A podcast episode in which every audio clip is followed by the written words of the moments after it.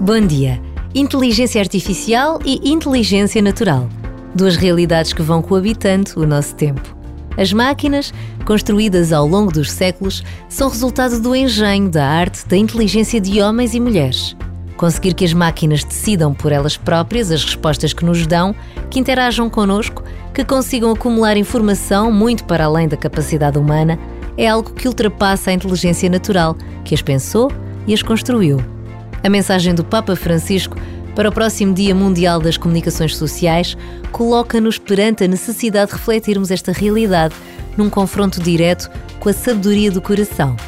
Que esta pausa de reflexão e oração nos desperta a vontade de ler e refletir sobre o que o Papa tem para dizer ao mundo da comunicação social e a todos nós.